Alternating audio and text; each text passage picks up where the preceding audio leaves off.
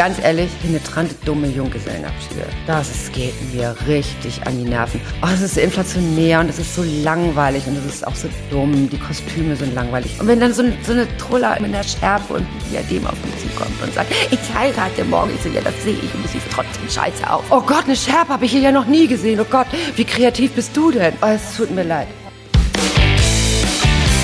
Kiezmenschen, der Podcast zur Serie am Wochenende. In ihrer dicken Mopo. Hallo, ich bin Wiebke Bromberg und heute mit meinem Kollegen Marius Röhr bei Julia Staron, Kizianerin, ehemalige Clubbetreiberin, Quartiersmanagerin, bildende Künstlerin, SPD-Politikerin, Tierschützerin, Projektleiterin, zertifizierte Mediatorin und noch einiges mehr.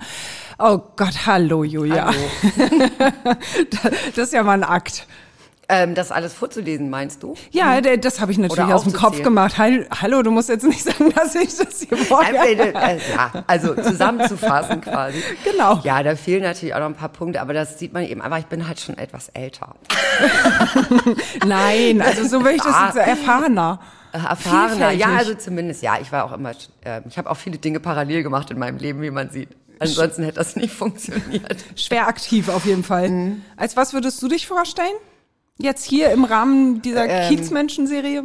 Ja, ich glaube, hier ist so mein, also Anwohnerin und Quartiersmanagerin vom BIT, finde ich. Das ist die wichtigste Verbindung, die ich jetzt hier im Viertel habe. Ja. Ja. Wir kennen uns aus dem Cocoon im Clubhaus, da haben wir uns mal getroffen. Da mhm. war dein Mann auch dabei, Olaf, genau. ne? Ja. Richtig. Äh, das ist aber auch schon Jahre her, glaube ich. Oh Gott. Ja, ja 17 Jahre haben wir das Cocoon gemacht. Also insgesamt natürlich, ne? Im Clubhaus war es natürlich eine kürzere Phase, aber also insgesamt haben wir tatsächlich 17 Jahre Cocoon auf dem Buckel. Das ist dann schon eine lange Zeit, finde ich. Aber im Clubhaus wart ihr drei, vier Jahre oder? Vier müssen es gewesen sein, ne? Aber 15, 19, ja, vier. Genau, vier Jahre im Clubhaus. Wie bist du darauf gekommen oder seid ihr darauf gekommen, einen Club zu öffnen? Weil das war doch wirklich nicht dein Metier, oder?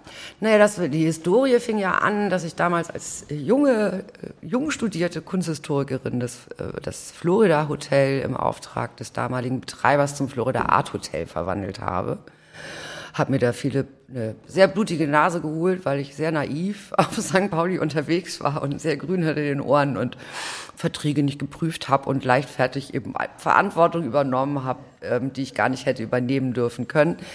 Wie dem auch sei, auf jeden Fall endete das dann darin, dass ich ähm, zwar das Club Florida Art Hotel mit einem tollen Team zusammen damals möglich gemacht habe, selber kein Geld verdient habe an dem Projekt trotz zwei Jahre Arbeit und äh, dann auch noch leider auch noch andere Rechnungen bezahlen musste, weil ich leider also bist du mit Minus da rausgegangen? Ich bin da mit fetten Minus rausgegangen, das war relativ heftig. Und ähm, naja, auf jeden Fall, dann habe ich in der, China Lounge damals PR und Veranstaltungsmanagement gemacht. Und irgendwann stand es dann zur Diskussion, dass das äh, Florida Art Hotel halt einen neuen Betreiber sucht. Oder Betreiberin in dem Fall. Und da sind wir damals als kleines Team rein und haben gesagt, okay, das machen wir und haben das Florida Art Hotel als Cocoon verwandelt und so ergab sich das, dass dann wir zuerst das Kunsthotel versucht haben, wieder äh, zu, Le äh, zum Leben zu erwecken. Das war, hatte dann also ein paar andere Schwierigkeiten, sage ich mal so, die Substanz des Hauses hat es dann nicht mehr so hergegeben. Und Wo war das? Das war an genau demselben Standort. Okay. In dem Altbau, mhm. genau. Und ähm, die ganzen Betriebe drumherum waren halt mittlerweile so viel lauter geworden, als sie damals noch waren. Und ähm, uns sind die Gäste halt nachts um drei abgereist, haben gesagt, die zahlen keinen Cent und so. Ähm, lief heißt, gut. Äh, also lief super. super. lief super. Ähm, wenn man dann irgendwie mal nachts aus dem Bett geklingelt wird, weil irgendjemand mit Lockenwicklern schreien vor einem steht und sagt, was ist hier los? und ähm, naja, und dann haben wir irgendwann gesagt, okay, das kriegen wir so nicht mehr hin. Und unser Vermieter damals war auch nicht bereit, dazu uns irgendwie entgegenzukommen, obwohl in unserem Mietvertrag ja Hotelnutzung drin stand, was aber nachher egal. Lange Rede, kurzer Sinn. Wir haben dann gesagt, wir verwandeln das Ganze und verzichten halt auf den Hotelbetrieb in Zukunft und haben aus dieser kleinen Mini-Hotelbar im Endeffekt eine mini-kleine Live-Location gemacht, wo halt jeden Abend dann Konzerte stattgefunden haben. Wir haben die Hotelzimmer umgewidmet in Kunsträume, haben ähm, für kleine Geburtstage Separés vermietet quasi, so dass man halt eben in so Kunstwerken feiern konnte haben dann auch mal größere Party- und Kunstprojekte und Konzepte ausprobiert. Und das war dann im Endeffekt, die, was waren die ersten Jahre des Cocoons in dem Altbau. Genau. Und dann gab es ja hin und her und an Handgabe und äh, der damalige Erbpachtvertrag, glaube ich, lief, lief aus und die Stadt wollte verkaufen, hin, hin und her und her und hin und so ähm, wir haben damals auch konzeptionell ein bisschen beigetragen, dazu beigetragen, dass an diesem Standort eben ein Clubhaus entsteht und nicht irgendwas anderes. Mhm. Und da sind wir auch heute eigentlich immer noch ganz stolz drauf. Dass ist ja auch ganz gut geworden. Dass das ein Teil zumindest unserer konzeptionellen Grundlagenarbeit war, dass das äh, so ist, wie es ist. Und ähm, sind dann quasi in diesen Neubau dann zurückgezogen. Zwischendurch waren wir ja ähm, kurz in der Talstraße, und ähm, waren ja auch in der, haben da ja auch die Makrele mit aus der Taufe gehoben in der damaligen Talstraße. Äh, nicht in der damaligen, sondern in der Talstraße, die damalige Makrele, so rum ist richtig. und wie gesagt, war ja auch ein paar Monate das Cocoon dort in der Talstraße, so als Pop-Up-Club. So, also viel ausprobiert, viel gemacht. Also, und aus dem Cocoon ist ja dann das EU geworden damals. Äh, und ja. dann aber im Clubhaus mhm. vier Jahre und das war ja aber ein, also kein so kleiner Club dann, ne? Das war ein kleiner Club. Doch, also 200, aber vorher 200er Kapazität. War es nicht noch kleiner vorher? Die Bar war kleiner. Die ja. Hotel, also ich sag mal, als Location war es natürlich größer, ne, wenn man die Hotelfläche dazu rechnet. Variabler. Ne, dies, jetzt hatten wir halt einen Raum mit Bühne. Und der war natürlich größer als, die, als das in der Vergangenheit, ohne Frage. Natürlich auch auf einem ganz anderen Level ausgestattet und so weiter. Ähm, ich weiß auch, wie wir damals immer Angst hatten, dass uns die Kabel in den Wänden abfackeln, weil die Substanz im alten Laden, das war halt nicht ganz so belastbar, was wir da so gemacht haben. Ähm, und natürlich haben wir uns rein technisch äh, mit dem neuen Cocoon so ein bisschen unsere Träume erfüllt. Und wie wir uns halt so eine Location halt vorstellen, mit was für einem Sound. Also ich glaube, in der Größen, in der Größe oder in der Kapazität gibt es kaum einen zweiten Club, der so einen guten Sound hat äh, in der Stadt. Ähm, genau, was wollte ich sagen? Genau, also, ach so, es war natürlich als Einzelraum größer als die Vergangenheit, aber ähm, das alte Kokun war dann in sich natürlich einfach variabler und experimenteller. Dadurch, mhm. dass man in diesen alten Substanzen halt irgendwie auch die ganze Zeit Experimente machen musste, eigentlich auch, um überhaupt die Flächen bespielen zu können. Ja, warum gibt's das Kokun nicht mehr? Also ähm, irgendwann im Anfang 2019 haben Olaf und ich uns in die Augen geguckt und haben uns einfach nach 17 Jahren gefragt, ob wir das eigentlich noch weitermachen wollen. Weil ähm, wir haben ja mit weder mit dem alten noch mit dem neuen, also noch mit dem Cocoon im Clubhaus für uns jemals Geld verdient. Das war halt immer ein für uns sehr hoch angesiedeltes Kulturprojekt. So, und äh, wir mussten immer woanders gucken, unser privates Einkommen im Endeffekt zusammenzukriegen. Und ich muss sagen, das war in den 30er, 40er Jahren irgendwie für mich noch alles machbar. Jetzt durch auch, ich sag mal, zusätzliche Interessen, die, also berufliche Interessen, die für mich dazu gekommen sind, ist die Tagesauslastung halt einfach so immens hoch, dass ich nicht noch die Nacht dazu nehmen kann, muss ich einfach sagen. Mhm. also wenn man so die 50 erreicht hat, merkt man so, ach ja, so ab und zu mal schlafen ist eigentlich auch nicht die schlechteste Idee. und ähm, wir haben uns viel darüber unterhalten im Jahre 2019, uns viele Gedanken gemacht, ob wir wollen, ob wir das wirklich aufgeben wollen oder nicht. Und ähm, weil es für uns halt immer ein Teil unserer, also die größte Leidenschaft überhaupt war. Mhm. Was daran? Was war ja, dich so also besonders? was die größte Leidenschaft war, und das kann ich vor allen Dingen auch mit der mit dem alten Kokun verbinden, war irgendwie auf St. Pauli eine Fläche zu ermöglichen, auf der genrefrei, also äh, faktisch nicht nur an eine bestimmte Szene gerichtet, kulturelle Experimente möglich sind, wo ähm, unterschiedliche Szenen sich auch treffen können und wo man im Endeffekt ähm, Experimente ermöglicht, die halt woanders nicht möglich sind, weil eben alles bestimmten Szenen vorbehalten ist. Wir haben immer darauf und auch im, im, auch im äh, Cocoon im Clubhaus immer ganz klar äh, für eine Genrefreiheit gestanden und für eine Szenefreiheit im weitesten Sinne. Mm, das hat mich immer total angetrieben und mich hat auch angetrieben, halt äh, die unterschiedlichen Kulturgattungen zusammenzubringen. Also sprich wirklich Musik und bildende Kunst und Performances und so weiter. Also einen Raum zu schaffen, wo das möglich ist. Ähm, und das hat tatsächlich, muss man sagen, trotz der, ich sag mal, von der baulichen Substanz schlechteren Grundlage im alten Kokon besser funktioniert als im neuen was aber eher, glaube ich, an dem Interesse der, des Publikums lag, als an, dem, an der Immobilie oder so. Also wir waren im neuen Kukun tatsächlich damit konfrontiert, obwohl wir Top-Musik-Acts, ne, und ich rede jetzt noch nicht mal von Künstlerinnen-Experimenten, ähm, äh, Top-Musik-Acts hatten und ähm, wegen schlechtem Vorverkauf teilweise sogar die Eintrittsgelder aufgehoben hatten Leute einzeln gebeten hatte, dazu zu kommen, weil halt der Act aus New York kommt und der ist auf der Durchreise und sowas seht ihr nicht nochmal, vor allen Dingen nicht für Umme.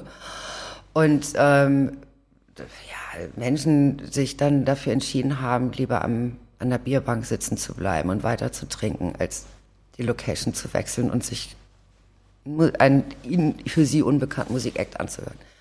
Ja, kannst du dir nicht erklären? Ich, äh, das hat mich einfach, das habe ich ein paar Mal erlebt, dann mhm. tatsächlich äh, zwischen 18 und 19 im neuen Kokon und dann war für mich klar, dafür reiße ich mir nicht mehr den Arsch auf. Also dafür widme ich nicht meine Freizeit und oder meine Lebensqualität, ähm, um an der Stelle dann plötzlich mit fünf Leuten in so einem Laden zu sitzen, mit so einem hochqualitativen Act und es irgendwie nicht gelingt, auch nur die, die, die engere Community in den Laden zu holen. Da habe ich gesagt, das ist irgendwie auch traurig, oder? Ja, also es war, also das waren dann so zwei, drei Frustrationsmomente, ähm, die mich dazu bewegt haben, das Gespräch mit Olaf zu suchen und zu sagen so, wirklich? Mhm. Wollen wir das echt noch machen? Also ich hatte nie den Anspruch, mit dem Laden Geld zu verdienen, wirklich nicht. Wäre schön gewesen, ne? Aber es war jetzt wirklich nicht die Prio eins. Naja, wenn man dann aber auch keine Menschen mehr erreicht. Genau, wenn ich dann einfach merke, ja, ich habe ein Top-Team, ich glaube, die Qualität des Ladens war unbestritten gut. Es, ne? Aber wenn es dann nicht gelingt, Menschen zu begeistern und sich mal auf neue Sachen wieder einzulassen und alle nur noch offensichtlich äh, nur noch das nehmen, was sie eh schon kennen, da habe ich gedacht, nö. Also da muss ich nicht am Wochenende irgendwelche 60. Geburtstage abfeiern für Uschi und für Rolf, um die Kohle zu verdienen, um Kultur zu machen, die sich dann keiner anguckt. Weißt mhm. du, das ist einfach ja. so. Pff. Nee, also deswegen. Und dann Aber war das mh. Hm? schwer? War das traurig für dich? Das es dann wirklich aufzugeben? Ja, ich weiß gar nicht. Also es war intensiv, die Diskussion darum war intensiv. Ähm, wir hatten halt das klare Ziel, wenigstens schuldenfrei da rauszugehen. Und sind dann eben im, im Frühjahr 2019 relativ entspannt in die Situation, also für, haben uns für die jetzt so entschieden, wenn jemand kommt, der den Preis zeigt, dass wir schuldenfrei da rauskommen, dann machen wir es. So. Und sonst nicht. Also so war die Entscheidung. Und es ergab sich dann so, dass wirklich jemand den Preis äh, gezahlt hat. Also wir, das ist ja auch ein offenes Geheimnis, also das heutige Uwe. Ähm, die vier Herren haben gesagt, das ist es ihnen wert unsere Bücher waren halt gut. Die konnten das nachvollziehen, denke ich mal, woher der Preis auch entstand. Die haben von uns eine schuldenfreie GmbH bekommen. Ähm, wir haben gute BWAs bekommen. Das heißt, das hat mich dann persönlich immer beruhigt, weil ich natürlich schon, als dann, ich sag mal, Corona kam, ne, und wir haben ja am 31.12. quasi oder am 1.1.2020 den Schlüssel übergeben. Und äh, zwei Monate später werden alle Läden zugemacht da denkst du natürlich schon so, Gott, oh Gott, oh Gott, oh Gott. Das war schon eine harte Zeit für das die, ne? Das war schon krass und mhm. ähm, ich habe dann mich selber immer nur ein bisschen beruhigt. Ich habe gesagt, wir haben alle Soforthilfen bekommen können. Wir haben, glaube ich, ein sehr, sehr solides Feld übergeben, dass die zumindest wirtschaftlich kein, glaube ich, keinen Schaden nehmen mussten. Neben dem Frust natürlich, klar, du willst auch neu aufmachen, hast ganz viele Ideen und wirst so ausgebremst. Das, äh, den, das konnte ich dir natürlich nicht nehmen, aber ich glaube, es war zumindest fair. was mhm. da passiert ist. Und ähm, dass sie, wie gesagt, kein, nicht zu unseren Gunsten einen wirtschaftlichen Schaden genommen haben. Das, das kann ich, glaube ich, behaupten, ja. Also das ist für dich auch abgeschlossen, ja? Das ist abgeschlossen und ähm, ab und zu denke ich noch, also ich, wir, wir treffen uns immer noch im Team, also das Cocoon-Team wird, glaube ich, immer ein bisschen Familie sein. Aus Arbeitgebern und NehmerInnen wurden, glaube ich, Freunde und ähm, das freut mich immer total. Und wenn wir uns wiedersehen, was sehr, sehr regelmäßig passiert und wir uns immer noch sehr nah sind. Also das hat sich gehalten. Also so die Mitarbeiter, die ihr hattet. Genau, ihr trefft euch auch über die Generationen ja. tatsächlich. Also wirklich ähm, immer noch herzlichste Verbindung zu unseren ersten Auszubildenden quasi, die wir, die nun ab, klar, da haben wir die räumliche Nähe, die sind auch auf St. Pauli geblieben und so ähm, trifft man sich fast mehrfach die Woche und es ist alles noch sehr herzlich und sehr nah. Also das ist was Besonderes und das ist auch mit dem Künstlerinnenkreis das Gleiche. Also ich glaube, da haben wir einfach mal einen sehr guten Job gemacht, dass die, uns die Mehrheit der Künstler und Künstlerinnen nach wie vor sehr schätzen. Und ja, du bist ja auch, du bist ja auch hier Kizianerin ähm, und gebürtige Hamburgerin, aber nicht mhm. gebürtige Kizianerin, oder? Nein, ich bin nicht aus St. Pauli geboren, das stimmt. Ähm, habe hier halt, äh, ich glaube, meine Jugend verbracht, wie alle Hamburger und Hamburgerinnen es, glaube ich, gemacht haben. Aber bis zum Ende der, Mitte der 90er Jahre kannte ich St. Pauli eigentlich nur nachts. Also du warst hier immer feiern? Ja. Wann so. das erste Mal, weißt du das noch? Ja, 1900, illegal natürlich, 1985. Wie alt warst du da? 15, genau. Bist du nirgendwo reingekommen? Na, doch, doch, natürlich immer da reingegangen. Ich habe ich hab mir immer den Autoschlüssel von meinem Bruder geliehen, der ist nämlich acht Jahre älter als ich und dann bin ich ja selbstverständlich überall reingekommen. Und ähm, mein Mitschüler, der damals 16 war, war DJ im Bendula. Also frag mich nicht, wie der den Job gekriegt hat, aber ähm, mit einem anderen Ausweis. Ja, wahrscheinlich oder mit guten Verbindungen. Ähm, nein, also ich denke mal so, ja ab, ja, ab 15 sind wir hier regelmäßig äh, auf ein- und ausgegangen auf St. Pauli. Und mein erstes Erlebnis war tatsächlich, dass mir jemand mit einem abgebrochenen Flaschenhals in der Brust steckend entgegenkam. Das, oh, das, war so, äh, das waren halt die 80er Jahre aus St. Pauli. Das äh, darf man nicht vergessen. Das war schon noch eine andere Zeit als heute. Er konnte aber noch laufen. Er konnte noch laufen, er brach aber tatsächlich vor mir und meiner Freundin dann zusammen. Und ihr habt seid geschrien. weitergegangen? Nein, wir haben einfach geschrien und haben dann plötzlich festgestellt, wir sollten nicht so viel schreien, weil wir dürfen hier gar nicht sein. und da ist die Davidwache und wir müssen einfach jetzt hier schnell verschwinden, weil sonst schicken die uns gleich nach Hause. Und den Mann mit dem Nein, es kam ja schon Brust? Tatüta Tag war ja schon da. Okay. Die waren schon direkt unterwegs und wie gesagt, direkt vor der Wache war das. Also der kam uns halt aus diesem Dame, der Pavillonlandschaft vom Spielpunktplatz so entgegengestolpert. Aber und brach äh, halt direkt vor der Davidwache zusammen. Oh Gott. Aber das hat dich nicht abgeschreckt. Nee. Nein. Irgendwie Nein. nicht. Aber ich glaube, ich habe damals auch bestimmte Dinge tatsächlich gar nicht so ernst genommen. Wenn ich heute manchmal überlege, in was für Situationen wir uns so reinbegeben haben, klopfe ich gut auf Holz. Ja, was meinst du damit? Oh, wir waren damals am Top Ten und ich habe hab dann, ich war sehr aufmüpfig, glaube ich, so als 15-, 16-Jährige. Und habe dann halt auch so Typen verarscht, die ich total albern fand, die halt so breit wie hoch waren und so aufgepumpt und mit ihren Bomberjacken und, und so. Und habe halt Jahre später erfahren, dass das die fiesesten Arschlöcher waren ever, die einen Tag vorher noch mieseste Schießereien verursacht haben. Und ich immer nur dachte nur so, oh, oh, oh ja, ja, die kleine Julia. Oh, das ist aber nochmal gut gegangen. Ja. Äh, wie, in welcher Form verarscht? Mit Sprüchen oder so? so na, der eine, so den fand ich halt wirklich, der eine, den fand ich wirklich hohl wie, also der machte, hatte auch so ein, der war wirklich nicht sehr helle, nicht? Und dem habe ich dann, ihr kennt ja alle zurück in die Zukunft? Mhm. Und dann habe ich den irgendwie am Kopf geklopft und habe gesagt, na, McFly ist jemand zu Hause. Und das fand ich total witzig. Und ich glaube, alle um mich herum hatten wirklich Angst um mein Leben, aber ich habe das nicht ernst genommen. Äh, ja, schön. Gut, dass du noch da bist. Ja, ich habe viel Glück gehabt in meinem Leben, muss ich sagen. okay, das war nicht das einzige Mal, ja? Nee, nee, wahrlich nicht. Ähm, wolltest du damals schon hierher nach St. Pauli? Hat sich nee, das da damals schon nicht. Das war für mich ganz klar. Irgendwie Nightlife und Party und die ersten großen Partyerlebnisse und die Spannung und dann mit der letzten Bahn heimlich auf den Kiez und so morgens nach Hause kommen, dass Eltern das nicht merken, wenn man durchs Kellerfenster zurückklettert. Nicht? Das war es halt. Haben. Sie es denn gemerkt? Ich glaube, mein Vater hat es ab und zu gemerkt. Ähm, Das war dann immer auffällig, weil er mich dann quasi eine halbe Stunde später weckte. Das war dann immer seine Strafe. Ähm, bei meiner Mutter weiß ich nicht, ob sie das gemerkt hat. Ich glaube nicht. Aber sie waren schlau genug, äh, das laufen zu lassen, weil ich glaube, ich hätte es sonst sowieso gem trotzdem gemacht. Und so, ich weiß es nicht. Ich habe, ich habe, ich glaube zumindest nachträglich, es gab so ein paar Momente, wo es, äh, wo er mir gezeigt hat, dass er es gemerkt hat. So. Durch unsanftes Wecken. Zum Beispiel. Und hm. ja. Okay. Wo bist du überhaupt groß geworden? Ich bin tatsächlich geboren in Othmarschen, dann Blankenese Othmarschen hin und her gezogen, dann ähm, genau und dann zum Schluss Rissen und dann, als ich dann quasi volljährig wurde, habe ich Koffer gepackt, war weg. Ja, Aus gleich den raus. Elferorten, ja. Elferorte waren für mich die Hölle.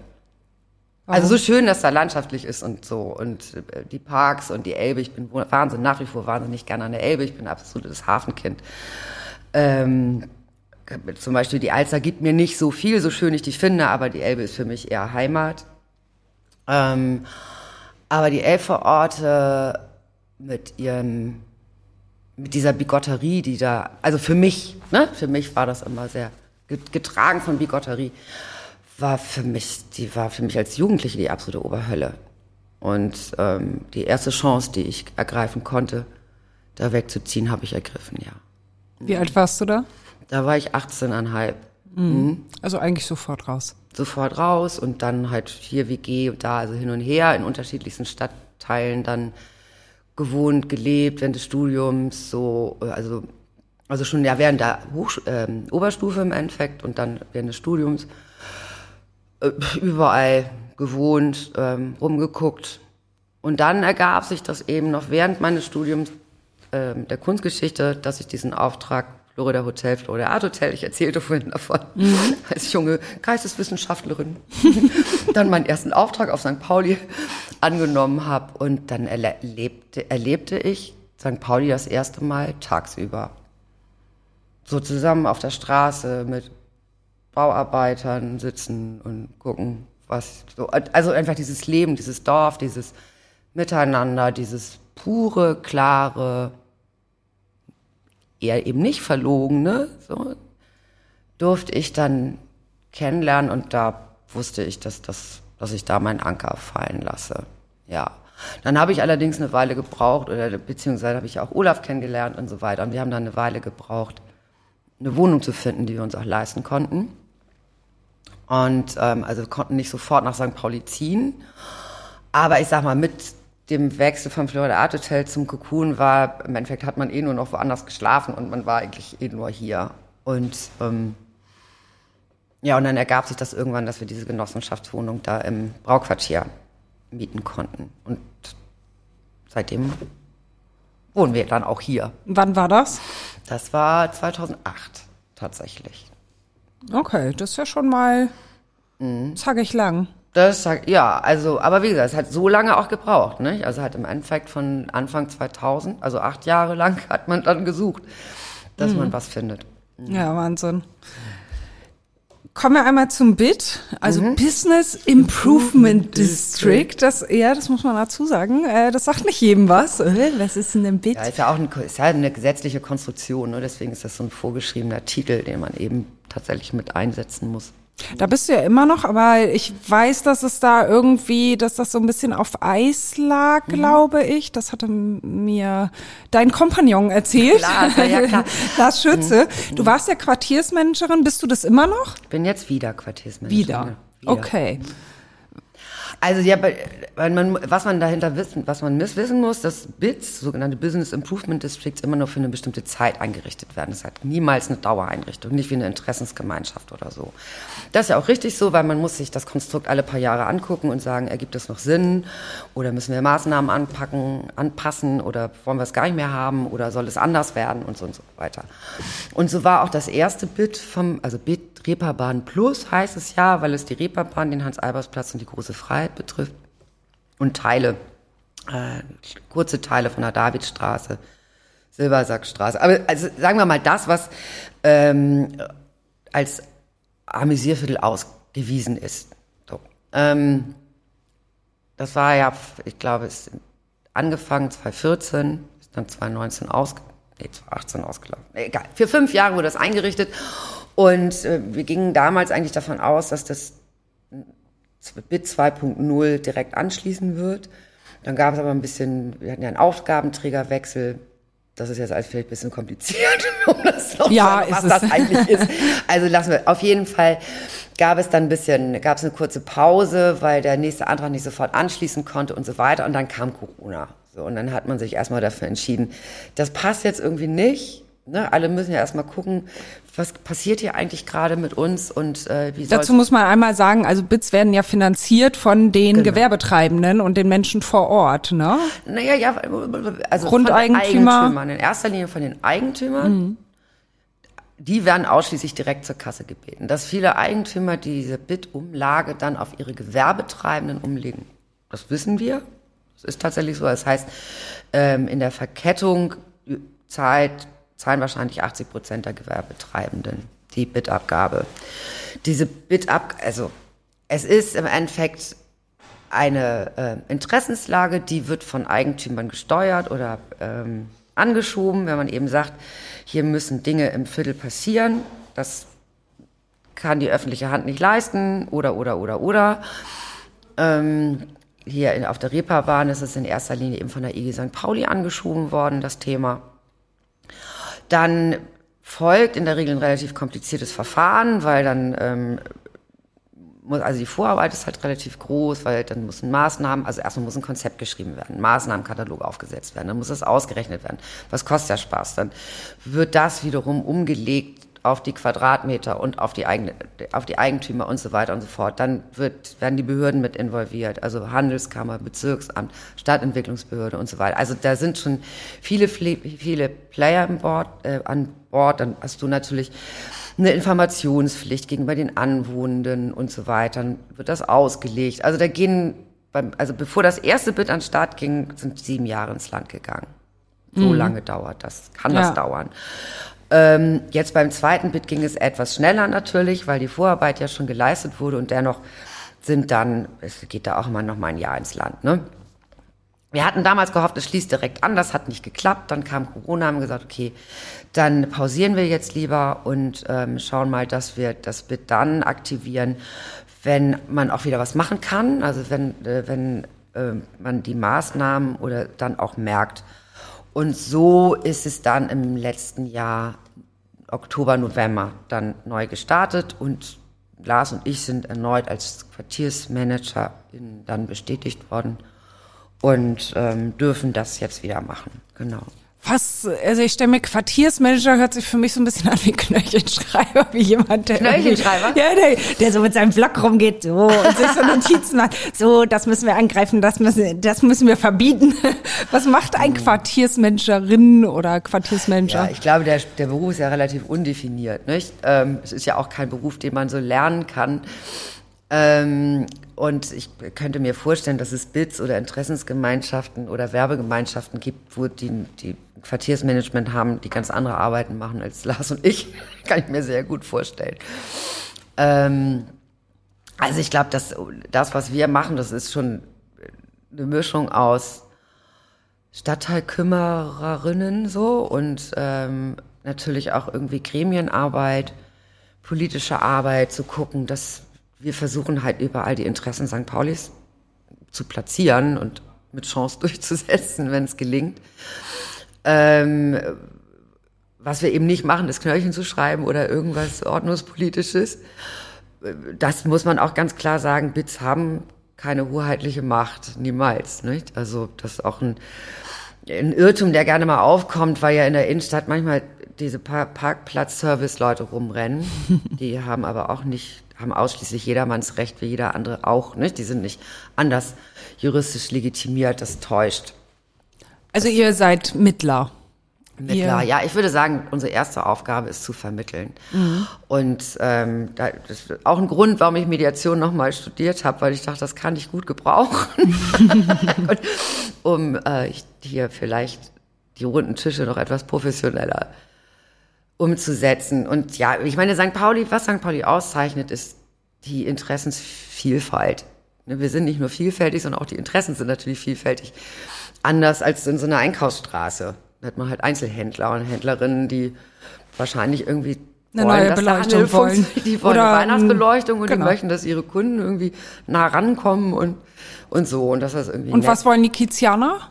Ja, alles und nichts, ne? Das ist halt, äh, ich glaube, das ist so vielfältig wie das Leben und unser Selbstverständnis. Ist Gibt es das, denn da ein so ein großes Thema, was immer wieder aufkommt? Also ich glaube, da, wo man fast alle mitkriegt, ist das Thema Freiheit. Ich glaube, wenn hier jemand anfängt, Freiheiten einzuschränken, dann hört es auf. Also das ist, glaube da, da herrscht Einigkeit. Das Hast du da ein bestimmtes Beispiel? Irgendwas, was ihr lösen müsstet, ein Konflikt oder irgendwas? Mm, also vielleicht können wir mal, mm, also ein Konflikt, der jetzt nicht im Bittgebiet ist, aber der mich jetzt als Kommunalpolitikerin halt ewig schon beschäftigt, ist dieser Konflikt in der Paul-Rosen-Straße, ne, wo die eine Seite Zettel ins Fenster hängt und die andere auch, mhm. wo übereinander geredet wird, aber nicht mit mehr, miteinander, ähm, wo Teile der Anwohnenden nach ordnungspolitischem Durchgriff schreien und Gastronomen sagen mir egal. Also, ne, man muss, also für mich sind halt beide Seiten voll verantwortlich dafür, dass es so ist, wie es ist. Mm, und wir haben verschiedene Gesprächsrunden versucht, immer wieder, um versuchen, diese Konflikte aufzuhebeln und neue Gesprächsbereitschaft zu, also zu bringen. Und eine Sache, die immer wieder viel war, das, was hier gerade passiert, ist nicht St. Paulianisch. Also das ist eigentlich nichts, keine Kultur, die wir hier pflegen, so miteinander umzugehen. Also mit Postwurfsendungen gegen Nachbarschaftskneipen anzugehen und oder eben auch sich stur zu zeigen, sagen, ich, behalte, ich verhalte mich im Rahmen des Gesetzes und ob ich meine Nachbarn störe, ist mir egal. Also ne, deswegen, das ist so die Haltung von beiden Seiten. Und das finde ich schwierig. Und ähm, das betrifft jetzt nicht gleich die, das Thema Freiheit, ne, was ich vorhin erwähnt habe, aber das betrifft eine Art des Umgangs miteinander. Ne, also wie man Dinge hier löst. Also wir schreien, wir rufen hier eigentlich seltener die Polizei. Also im weitesten Sinne. Ne? Ähm, also wird natürlich bedroht, ne? aber ich sage mal, wir rennen hier nicht wegen jeder Kleinigkeit zum Ordnungsamt und sagen, nee, nee, nee, nee, so, sondern man guckt, das hier eigentlich anders zu lösen. St. Paulianisch ist eigentlich direkt und face Direkt face. und fair und mhm. unverblümt und unverdeckt. Ne? Also so kenne ich es zumindest, so habe ich es immer geschätzt, dass es so ist. Und ich glaube, dass auch so ein Stück weit, ja, es ist dieses Thema Leben und Leben lassen. Das ist manchmal auch ein bisschen laissez-faire, klar. Ähm, aber ich glaube, es ist ja nun, finde ich schon etwas, Besonderes, womit ich es nicht nobilitieren will, aber es ist schon etwas Besonderes, dass hier Linksaktivisten neben Hells Angels Tür an Tür existieren. So. Ähm, was für mich nicht per se irgendwie mit Toleranz zu vergleichen ist. Wir sind hier nicht unbedingt toleranter als woanders, glaube ich. Also wir finden Dinge auch einfach richtig scheiße. Und das wird hier auch sehr klar und deutlich ausgesprochen und auch an Häuserwände geschrieben und so, wie wir wissen. Und auch gerne lautstark vertreten und das auch richtig so. Dennoch glaube ich, bin ich nach wie vor davon überzeugt, dass ähm, wenn hier Obrigkeiten anfangen, Freiheiten einzuschränken, hört es auf. Also, ne? mhm. also da würde man wahrscheinlich sogar dafür einstehen, mhm. dass jeder. Aber an der Paul-Rosen-Straße, also das ist eine noch nicht dagewesene Situation. Das und nee, das kenne ich hier so nicht und ich finde es hochpeinlich, was da passiert. Es ist mir hoch und also es hat für mich mit St. Pauli überhaupt nichts zu tun, was da stattfindet. Und da ist auch kein Keine Weg Ahnung. in Sicht irgendwie. Ich habe keine Ahnung. Wir haben es, ähm, wir haben klar. Ich meine, als Kommun bist als ehrenamtliche Kommunalpolitikerin ja natürlich auch nicht, hast ja nicht die Weisheit mit Löffeln gefressen. Du wirst mit so einem Konflikt konfrontiert und du wirst aufgefordert von allen Seiten, was zu tun. So und ähm, wir haben, ich weiß nicht, wie Stunden um Stunden unsere Köpfe zusammengesteckt und überlegt, was können wir denn tun, weil da gibt's die Verwaltung, die hat bestimmte Genehmigungen ausgesprochen, die, diese Genehmigungen werden kritisiert. Ähm, es gibt Anwohner, die natürlich eine Gentrifizierung ähm, ähm, kritisieren, die stattfindet im Viertel ohne Frage. Wir haben Gastronomen und Gastronomen, die in den letzten Jahren um ihre Existenz gekämpft haben, wo man einige kennt, von denen man weiß, die sind eigentlich okay und auch ansprechbar. Und andere kennt, an die kommt man gar nicht ran. Die reden mit einem überhaupt nicht, die machen eh, was sie wollen. Man versucht die Situation vor Ort zu analysieren, spricht mit der Polizei, die einfach ganz klar sagt, naja, es ist eigentlich weniger die Gastronomie als das Cornern oder wie auch immer. Also, und dann versucht man irgendwie mit den, die Leute an einen Tisch zu holen und zu gucken, wir müssen doch hier versuchen, Lösungen zu entwickeln. Und äh, man merkt einfach, das, äh, das funktioniert gar nicht. Es funktioniert in den runden Tischen, dann also ganz kurz in den Gesprächen scheint es zu funktionieren und in dem Moment, wo die Runde sich auflöst, geht es eigentlich genauso weiter. Und am Ende wirst du immer verantwortlich gemacht. Als gerade dann, klar, ist so offenes Geheimnis, dass ich Sozialdemokratin bin, also die Partei, die sich hier im Viertel, glaube ich, die einzige Partei, die sich in diesem Viertel zeigt, zumindest auch ein Büro hat und ansprechbar ist. Und ähm, damit eben auch Initiatorin ist äh, von solchen Sachen, ist dann auch die einzig Verantwortliche, weil die anderen, die nichts sagen, werden auch Ja, nicht, die sind ja nicht da. Die sind Also, halt nicht da, genau. Nein, ich will das nicht beklagen. Ich verstehe das ja auch alles, dass das dann eben so ist. Und wenn dann alle frustriert sind, dann braucht man natürlich auch Schuldige. Und dann ist es im Zweifel halt dann die Politik, die dann schuld ist. Aber bist du in Persona häufiger schon die Schuldige gewesen? Hast du da so den Eindruck gehabt, boah, das ist auch echt hart, weil ich irgendwie, äh, ja, weiß Ja. ich nicht, also zu Unrecht hier an Pranger gestellt werde oder so? Naja, also in dem Moment, wo du äh, von der, von der Bevölkerung als Vertreterin wahrgenommen wirst für eine Partei oder einen Verein oder wie auch immer, wirst du immer für Dinge auch verantwortlich gemacht, an denen du nicht teilgenommen hast oder so. Und ähm, ich habe an genug Infoständen während Wahlkämpfen gestanden, wo ich verantwortlich gemacht wurde für Herrn Scholz und äh, für G20 und wo ich gesagt ich fand das selber scheiße und so weiter. Und ähm, nicht, dass man sich daran gewöhnt ist, manchmal macht es natürlich auch wütend und traurig und frustriert. Andererseits habe ich genug Verständnis dafür, dass man das, das natürlich, das nicht immer auseinandergehalten werden kann. Und natürlich stehe ich da und habe dann Logo über meinem Kopf und natürlich werde ich damit subsumiert, das ist ja klar. Aber jetzt mal unabhängig von deiner politischen Arbeit als Quartiersmanagerin, ähm, ist das da so, dass diese Interessen gehen ja weit auseinander von Geschäftstreibenden, Anwohnern, Politik, sonst wie, das alles unter einen Hut zu bringen. Geht das da auch mal ruppig zu? Naja, so ruppig wie St. Pauli eben sein kann, nicht? Klar. Also das ist ja hier, ähm, also ich sag mal auch unsere unsere Gremienrunden sind ja nicht immer einhellig. Also wir, wir, haben da eben unterschiedliche Interessen und wir haben Eigentümer und Eigentümerinnen, die haben andere Interessen als ähm, äh, wir sie für richtig halten. So und dann wird da auch mal diskutiert. Erinnerst du da an eine bestimmte Situation, irgendeinen Vorgang in deiner ganzen Zeit jetzt als Quartiersmanagerin, wo du dachtest, boah, das war aber, das war echt hart?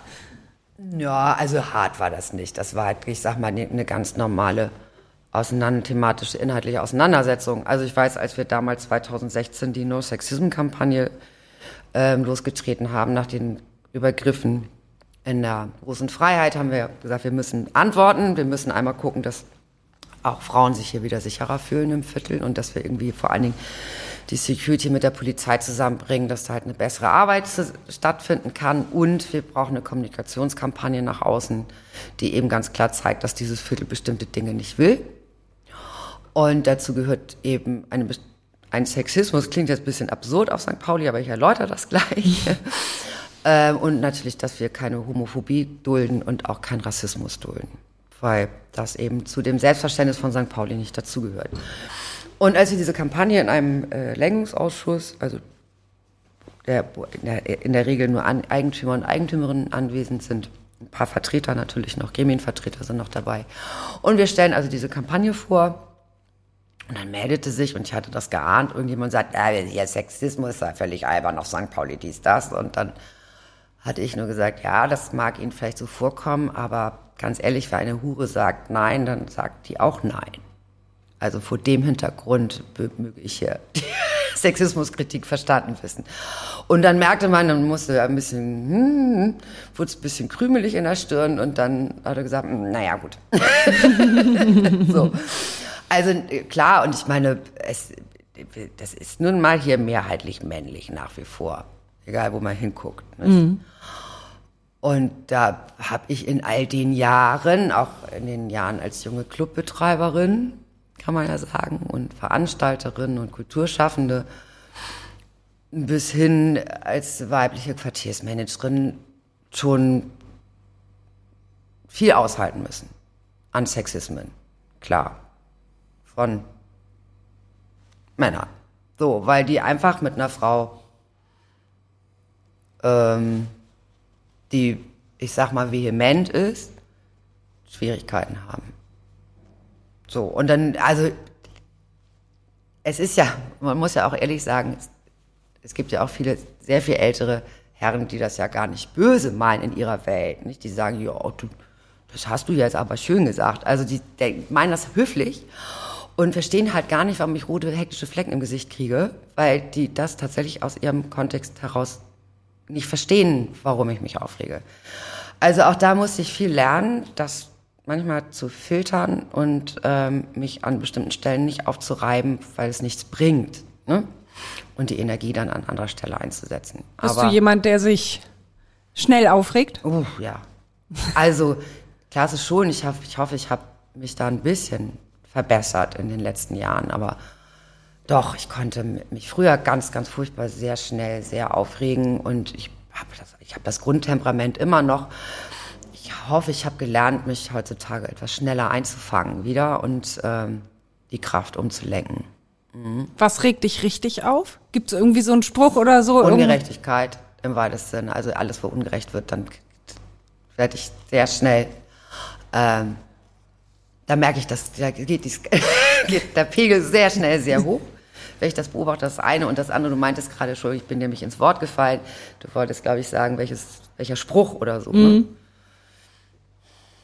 Es gibt keinen einzelnen Spruch. so, doch, vielleicht. Parkspaziergang morgens. Ich begegne zwei anderen Hundebesitzherren. Und äh, wie das dann manchmal so ist, äh, man kommt so ins Parlieren und es ist ein bisschen so Tagespolitik und ähm, dann sagt der eine Herr, ja, dieses Scannern, das ist ja völlig albern und ich merke schon so, ich so, na ja, das hast du ja nicht zu entscheiden, ne? Vielleicht dürfen das dann einfach mal Frauen entscheiden, ob sie mit gedacht oder mit genannt werden wollen. Und, dann sagt der andere, na ja, aber komm mal, ich respektiere Frauen doch. und, und ich nur so, aber du lässt dir deinen Zigeunerschnitzel nicht nehmen. Oder? Wolltest du mir das jetzt sagen? Und er sagt, ja, genau. So, und da merkte ich einfach, da war bei mir alles vorbei. Dann hatte ich einfach nur noch so ein Gewitter im Kopf und brauchte wirklich viele, viele Minuten, um mich wieder einzufangen, um dann nicht dann am Ende des Tages doch typisch weiblich hysterisch rumzukeifen. Also ich habe mich dann auch fangen können, aber ich merkte einfach nur so, da äh, gingen alle Pferde mit mir durch. Weil das war die Kombination an Haltung und Sprüchen, wo ich dachte, so, das halte ich nicht mehr Kannst aus. du nicht da rein, da raus? Umdrehen gehen? Nee, manchmal nicht. Nee? nee, manchmal einfach nicht. Aber das ist so anstrengend, oder? Ja, es ist Wenn man auf alles, wenn der Körper auf alles reagiert. ja, ja, also wie gesagt, ich hoffe, ich bin ein bisschen besser geworden als noch vor einigen Jahren. Aber nein, es gibt Sachen, die, da kann ich nicht. Das ist für mich zu wichtig. Also ich kann, kann, Haltung ist für mich einfach alles. Und wenn ich merke, da stimmt was nicht, dann. Aber meine Mutter muss so oft darunter leiden unter mir, dass ich einfach. Wir sind halt politisch sehr furchtbar weit auseinander und da. Ja? Ja, ich wo, wo ist sie verortet? Ja, meine Mutter hat äh, ist halt einfach FDP-Wählerin durch und durch, auch wenn sie sich jetzt letztens dafür entschuldigt hat bei mir, dass sie nun ausgerechnet Herrn Lindner gewählt hat. Ähm, das, das wollte sie auch nicht. War ein Versehen. zumindest War ein so. Versehen oder wie? Nein, sie war, ja Gott, sie ist halt, ja, sie, sie kommt halt aus einer Generation, meine Mutter ist 84 so und sie kommt aus einer Generation von Lambsdorff und Genscher und so weiter und das ist, ich glaube, in ihrer Erinnerung alles noch so. Und den Neoliberalismus, der zwischendurch stattgefunden hat, den hat sie, glaube ich, nicht so mitgekriegt. Also, oder hat sie nicht so zugelassen für sich oder sich nicht so stark damit aus, auseinandergesetzt, glaube ich zumindest. Und ähm, da sie sich halt mit dem äh, Kanzlerkandidaten der SPD nicht anfreunden konnte, was ich ja auch ein Stück weit verstehen kann. Also, ne, wenn, weil ich muss ja auch sagen, dass ähm, ich mit Herrn Scholz als Hamburger Bürgermeister einfach nur die G20-Erinnerung habe und auch Schwierigkeiten habe heute noch.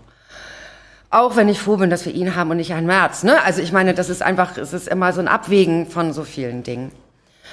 Ähm, wie dem auch sei, Also deine Mutter und du, ihr seid ja, also komplett. wir haben da einfach manchmal sehr, sehr gegenteilige Positionen und Aber ihr ähm, tauscht die nach wie vor aus, ja? Mhm. Da gibt es noch einen Austausch. es gibt noch einen Austausch. So mit Gebrüll und so? Nein, kein Gebrülle Nein. mehr. Aber ich, sie, sie merkt ja schon, dass ich, also dass mein Te Temperament ist hier manchmal, glaube ich, zu viel.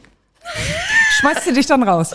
Nein, aber es, Sollte es sie wird vielleicht dann einfach. Es wird dann halt einfach manchmal heftig und manchmal merke ich auch, dass ich dann ein bisschen äh, in meinem Temperament vernachlässige, mit wem ich rede und dass die Dame halt eben auch 84 ist.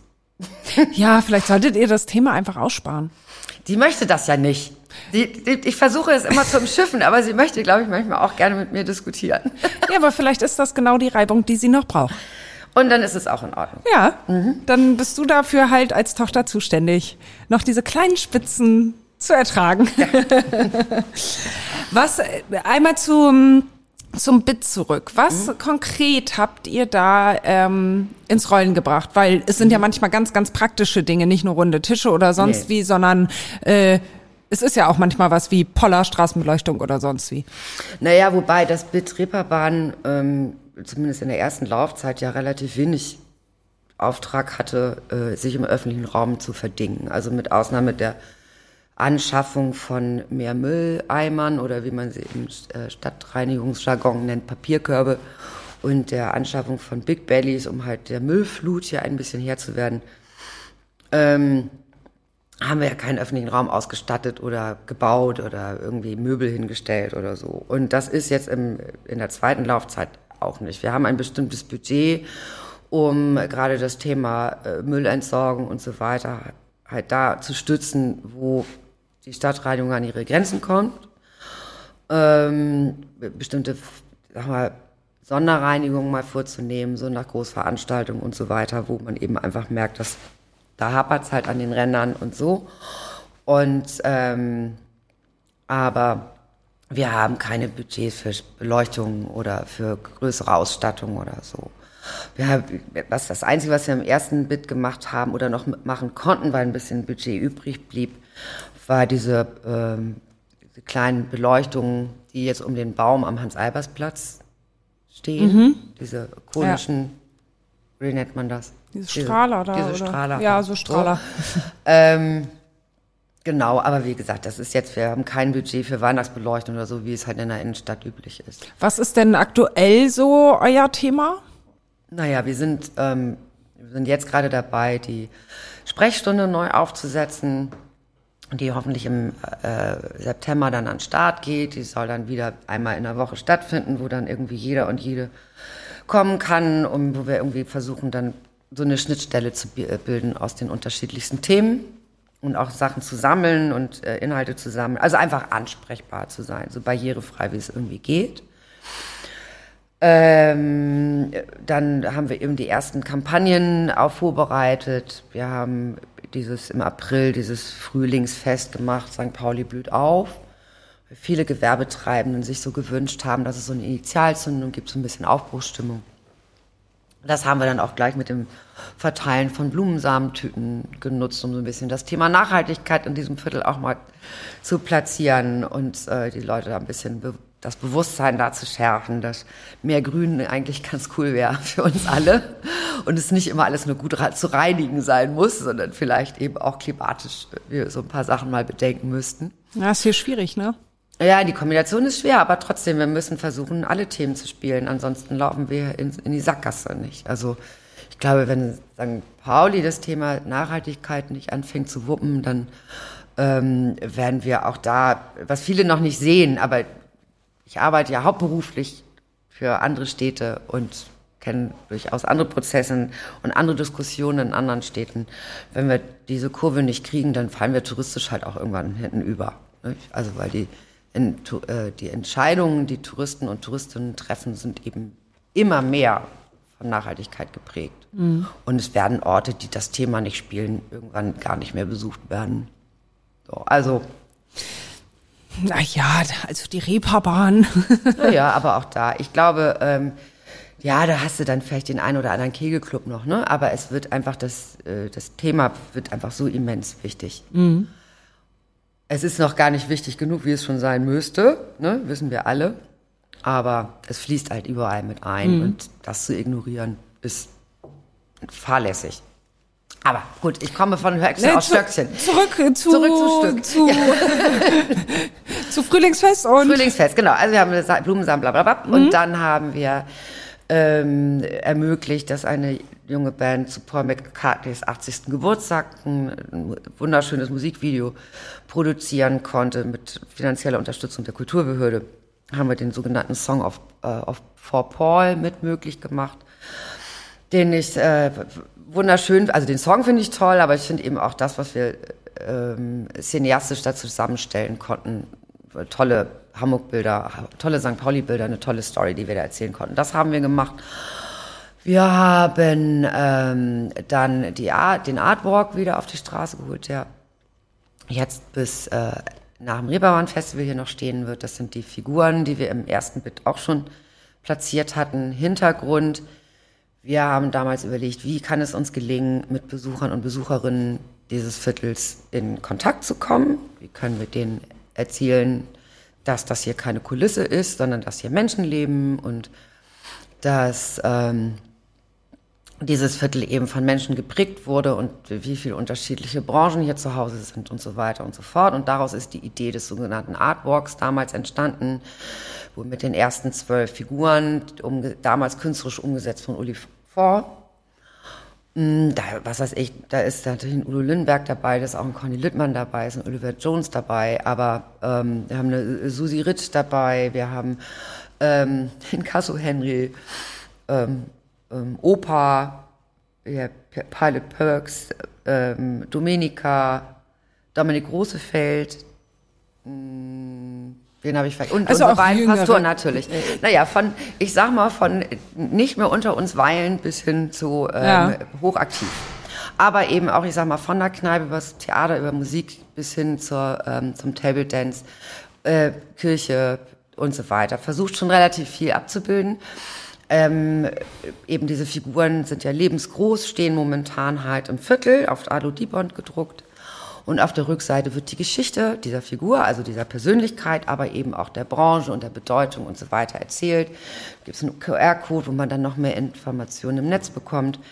So, ähm, warum haben wir das damals gemacht? Warum machen wir das immer noch? Zum einen, weil wir merken, es funktioniert. Die Leute bleiben wirklich davor stehen, die lesen das durch, sie fotografieren sich damit. Und äh, weil es uns eben immer darum geht, dass ähm, wir die diesen Lebensraum St. Pauli auch den Besuchern und Besucherinnen vermittelt bekommen.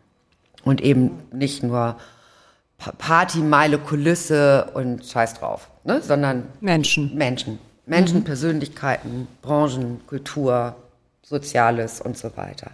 Und die stehen im ganzen Viertel, ja? Die stehen im, im Kerngebiet, ne? also mhm. an der Reeperbahn, Hans-Albers-Platz, äh, Davidstraße, Silbersackstraße.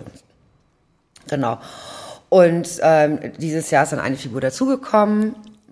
Die Künstlerin Maike Dirks hat damals ja zu Sexy Aufstand Reeperbahn ähm, eine, ein Pin-Up entwickelt und das haben wir jetzt mit aufgenommen und im nächsten Jahr soll das immer, wir wollen das jetzt fortan, soll jedes Jahr dieser Artwork wachsen um ein Thema und eine Figur. Mhm. So, oder eine Persönlichkeit, die für dieses Thema steht. Und da werden wir dann irgendwann Anfang des kommenden Jahres dann mit der Ausschreibung beginnen. So, und ansonsten haben wir jetzt neu aufgelegt, die Fotokampagne, die, das Fotoshooting hat schon stattgefunden, aufgrund der etwas ähm, vermehrt vorkommenden Gewalttaten auf St. Pauli, ich sag mal im Bereich Homophobie und Sexismus in den letzten Monaten, die uns sehr sauer aufstoßen, haben wir in Absprache auch mit ähm, ähm, Aktivisten um die Pride herum eine ähm, Kampagne aufgesetzt, die unter dem Label Liebsein laufen wird. Dazu haben wir vor äh, drei Wochen, glaube ich, oder zweieinhalb Wochen ein großes äh, Fotoshooting auf dem Spielbodenplatz zum Nachtmarkt gemacht, haben über 50, über 50 Protagonisten finden können, die sich da haben ablichten lassen mit dem Schild Liebsein. Ach, habe ich gesehen. Mhm. Genau, das haben wir auf Social Media schon relativ breit gespielt mhm. und dazu wird es jetzt demnächst Postkarten, Aufkleber, Plakate und so weiter geben, um das Thema hier so sichtbar wie möglich im Viertel zu machen und um über diese Kampagne dann eben auch wieder an, wie damals auch, an die Sicherheitsunternehmen heranzutreten und da zu sensibilisieren und weil es halt immer wieder gesagt wird, dass äh, es vorkommt, dass Türsteher nicht eingreifen, wenn was passiert. Ist das, das, so? Angeb also wie gesagt, das müssen wir, ich, es wird mir so erzählt und es gibt eigentlich keinen Grund, das nicht zu glauben. Und dementsprechend äh, müssen wir daran und da äh, neue Sensibilisierungen auf den Weg bringen. Hast du das auch schon selber mitgekriegt oder ist das einfach nur, das Nein, wird an euch rangetragen? Ich habe persönlich zum Glück das nicht mitbekommen und auch noch nicht beobachten müssen oder oder. Ähm, aber äh, die Personen, die das an mich herangetragen haben, gibt es keinen Grund, da irgendwas in Zweifel zu ziehen. Also ähm, es wird dann ja auch von mehreren Seiten erzählt und es deckt sich dann schon, ne, dass man sagen kann, okay, es ist irgendwie offensichtlich. Ähm, seit Corona, oder ich sag mal, Corona ist ja noch nicht vorbei, aber gefühlt ist es vorbei, aber ich sag mal, seit der Aufhebung der Shutdowns und ähm, und seitdem St. Pauli eben wieder hochgefahren ist, offensichtlich eine andere Stimmung aktuell, als wir sie vorher hatten. Äh, das erzählen auch hartgesockene Barleute, die einiges gewohnt sind. Und das, da müssen wir irgendwie ran. Also eine ich. andere Stimmung von den Gästen auch. Mhm. Ja, in erster Linie von den Gästen ausgehend. Mhm. Hohe Aggressionspotenzial, ne? Ja, und da ist, ich glaube, da ist einfach auch gerade eine, eine Generation unterwegs, die hat halt zweieinhalb Jahre nicht geübt, ne? Die waren halt 16 und sind jetzt 18 mhm. und drehen halt komplett am Rad.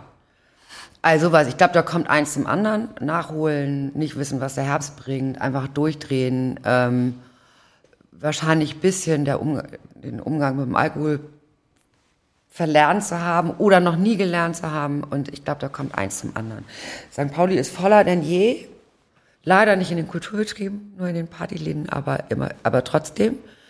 Ähm, und das, da kommt gerade ganz viel. Wir haben Personalmangel, ähm, viele Läden können dem gar nicht mehr gerecht werden. Also und so weiter. Also ich glaube, es ist ein ganz, ganz komplexes Thema. Und dennoch, glaube ich, ist der erste Schritt jetzt erstmal zu sensibilisieren und den Leuten klarzumachen, wir sind hier St. Pauli und wir bleiben das auch, egal welches Feierbedürfnis ihr habt. Wir kommen dem gerne nach. Wir sind ja gerne Gastgeber und Gastgeberin. Ähm, dennoch gibt es hier halt einen Kodex und an den haltet ihr euch bitte. Und das mhm. müssen wir, glaube ich, wieder schärfen einfach. Also ich bin da jetzt nicht wenig zuversichtlich, dass uns das gelingt. Okay, also du siehst das nicht als großes generelles Problem, das gerade aus dem Ruder läuft? Nein, eigentlich nicht. Also ich glaube einfach, dass äh, wir haben halt durch Corona haben viele Läden mussten sie auch sich halt um sich gekümmert, geguckt, dass sie überleben. Ne? Und das, wofür St. Pauli eigentlich oder was St. Pauli auszeichnet, nämlich diese unfassbare, diesen Schulterschluss und die Vernetzung, die ist halt verloren gegangen in der Zeit. Und ich glaube, das müssen wir einfach neu weben, das Netz. Weil die Selbstheilungskräfte St. Pauli sind in meiner Wahrnehmung sehr stark. Mhm.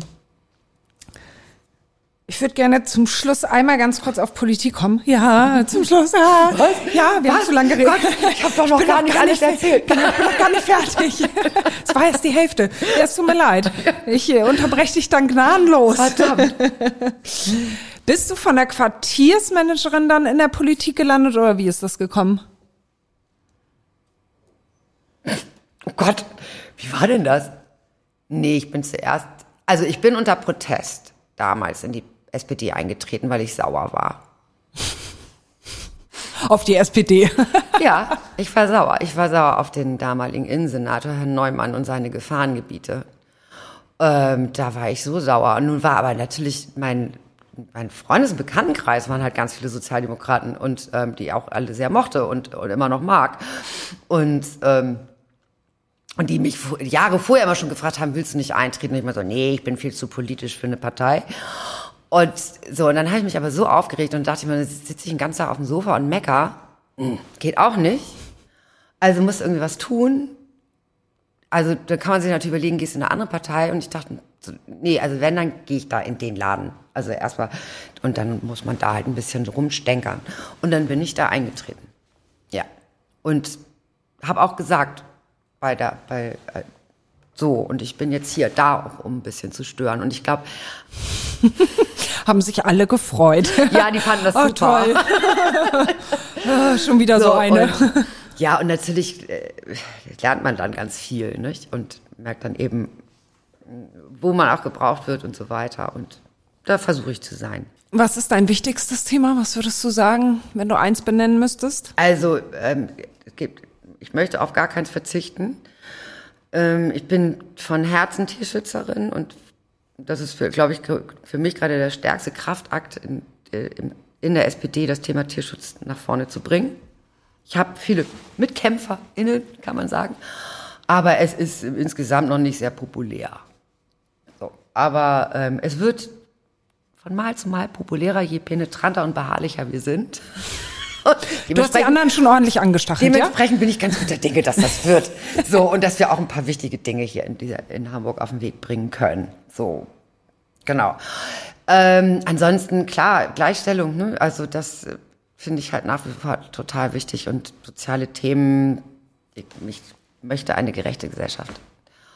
Und deswegen ist es, glaube ich, auch einfach die Sozialdemokratie, auch wenn ich nicht immer mit allem einverstanden bin, wie soll man das auch sein, aber ich sag mal von der, von der Haltung, gesellschaftlichen Haltung, würde für mich, glaube ich, immer nur die Sozialdemokratie in Frage kommen.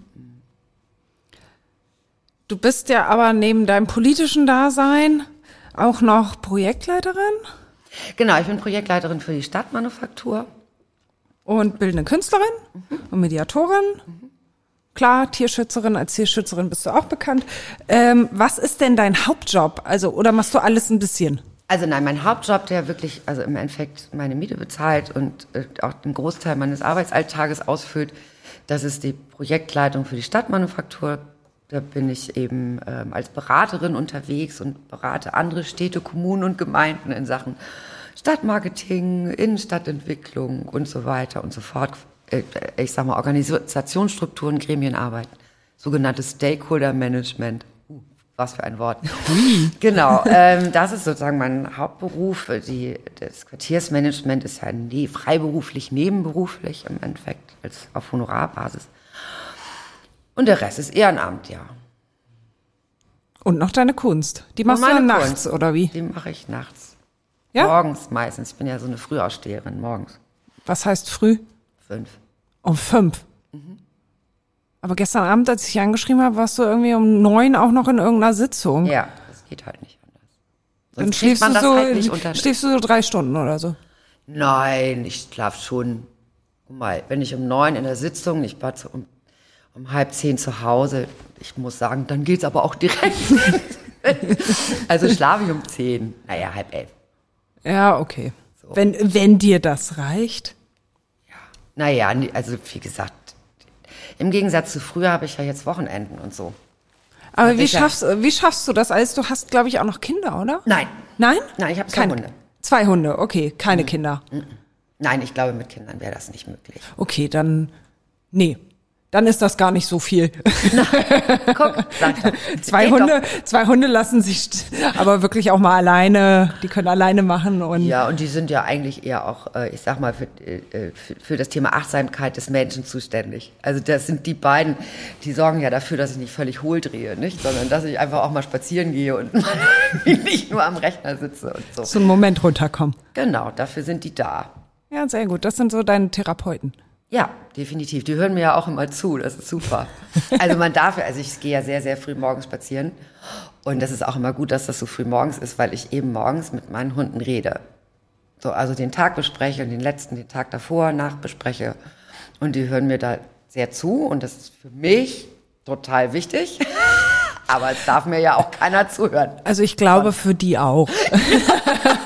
Ja, ich weiß nicht, nur jeder Hundetrainer würde jetzt sagen, Gott, mit Hunden reden, bist du bekloppt. Ich mach das. Naja, das ist vielleicht so eine Einkehr. Vielleicht redest du auch mit dir selbst. Ich habe den nicht. Eindruck, die finden das toll und sie verstehen mich. Die hören gerne deine Stimme. oh Mann, ich habe eine Sache vergessen. Du hast vor Jahren ein Buch geschrieben, St. Pauli, eine kritische Liebeserklärung. Ja. Das habe ich nicht gelesen, muss ich gestehen. Skandalös. Ja, ich weiß. Ganz, ganz schlimm natürlich. Voll schlecht vorbereitet, ne? Ja, aber du glaubst nicht, wie viele Leute schon ein Buch geschrieben haben und auch viele, die wir schon hier im Podcast hatten. Und dann müsste ich wirklich jeden zweiten es ist Tag ein neues Buch lesen. veraltet. Es Es tut ist mir leid. gut. Es ist zwei von 2010. Es ist schwer veraltet. Es ist Okay. in Ordnung. Aber warum kritische Liebeserklärung? Naja, weil ich meine, ich, also wie gesagt, dieser Stadtteil, da habe ich meinen Anker ausgeworfen. Ich liebe den über alles. Es ist mein Zuhause. Und trotzdem gibt's hier natürlich einfach Dinge, die kann, man, kann ich ja nicht immer nur Konfetti auswerfen. Ne? Das ist auch falsch. Also, ähm, also es ist eine Liebeserklärung mit einem kritischen Blick, den man so an den Tag legt. Ich meine, ich glaube, das hat man jetzt auch im Gespräch gemerkt, dass man nicht hier alles super finden kann. Und dass es hier Entwicklungen gibt, äh, die man kritisch beobachtet oder wo man das Gefühl hat, da muss man gegensteuern oder muss man eine Haltung entwickeln und so weiter und so fort. Also ich glaube, so, so einhellige, lobhudelnde Lieb- Liebeserklärung kann ich eigentlich auch nicht ernst nehmen. Gibt's irgendwas, wo du sagst, okay, ein Problem, was du mit St. Pauli hast, immer wieder? Oh Gott, das ist jetzt schwer. Naja, manchmal hat man ja so Sachen, von denen man einfach genervt ist. Ja, Muss ja auch nicht das Problem sein jetzt, Also ganz ehrlich, penetrante, dumme Junggesellenabschiede. Das ist, geht mir richtig an die Nerven.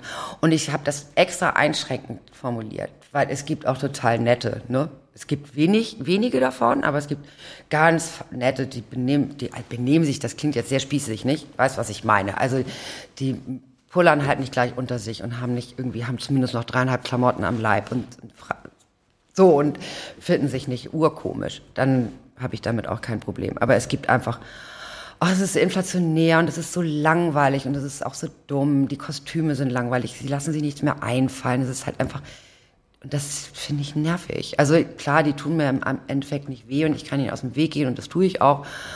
Aber wenn man mich fragt, was für mich so das Synonym für Dumpfsinn ist, was es hier zu viel gibt, dann ist es tatsächlich das. ja, ich kann das durchaus nachvollziehen. So, es ist einfach so, ich find's halt. Und wenn dann so, ein- so eine Truller, Entschuldigung, mit einer Schärpe und einem Diadem auf mich zukommt und sagt, ich heirate morgen, ich so, ja, das sehe ich und du siehst trotzdem scheiße aus. und so, oh Gott, eine Schärpe habe ich hier ja noch nie gesehen. Oh Gott, wie kreativ bist du denn? Oh, Wo hast tut du die denn leid. gekauft? Bei Teddy. Also garantiert bei bei junggesellenabschied.de. So, also dann, oh, dann denke ich immer so, oh, wenn, dann erinnere ich mich manchmal voller Freude an einen englischen Junggesellenabschied und erst ganz, ganz viele Jahre her. Da kam, wir standen auf dem Spielbudenplatz und es spielte ein äh, ähm, irisches Musikduo. Und es kam ein Junggesellenabschied an und die waren alle wie die Sturmtruppen von Star Wars verkleidet und der Bräutigam war Darth Vader im schwarzen Tütü. Und dann haben die da gefeiert die ganze Nacht vor dieser Livebühne und haben nur Spaß gehabt. Und ich habe mit denen auch nur Spaß gehabt, weil ich dachte, boah, seid ihr, lu- nee, wirklich, ganz im Ernst, seid ihr lustig, ist das kreativ, macht das Freude. Aber eine Schärpe und ein Diadem und ein Zauberstab könnte ich einfach nur noch durchdrehen. So. Dann weiß ich es für den nächsten Podcast, wie ich mich kleide. Äh, komm, so. aber wir wollen, mit diesem Bild wollen wir nicht aus dem Podcast Nein, rausgehen. Was Schönes. Ja, genau. Mhm. Irgendwas Schönes. Was Schönes für St. Pauli. Ja, Eine tolle Situation für St. Pauli, die dich glücklich gemacht hat. Ja, jeden Tag macht mich das glücklich, durch das Viertel zu gehen und mit Nachbarn zu quatschen. Das ist einfach, also dieses Dorf. Einfach, dass es dieses Dorf ist und dass es dieses Dorf ist, was die ganze Welt zu Besuch hat. Das ist einfach das Tollste. Und ich glaube, dass St. Pauli hat noch, und ich hoffe, wir kriegen das auch über alle Wandel und Stürme und so nach wie vor gerettet, hat in sich eine so großartige Haltung von Gesellschaft und Miteinander leben. Das müsste eine Blaupause sein für alle. Ach, das hast du aber schön Ach, gemacht. Ja, das hast du aber gut gemacht. Ja, wunderbar. Jetzt mhm. gehen wir aus diesem Podcast raus. Ich danke dir sehr für dieses Viel Gespräch. zu lang geworden. Ja, nein, ist es nicht. Das, das, das kriegen wir hin. Vielen lieben Dank. Ich danke euch.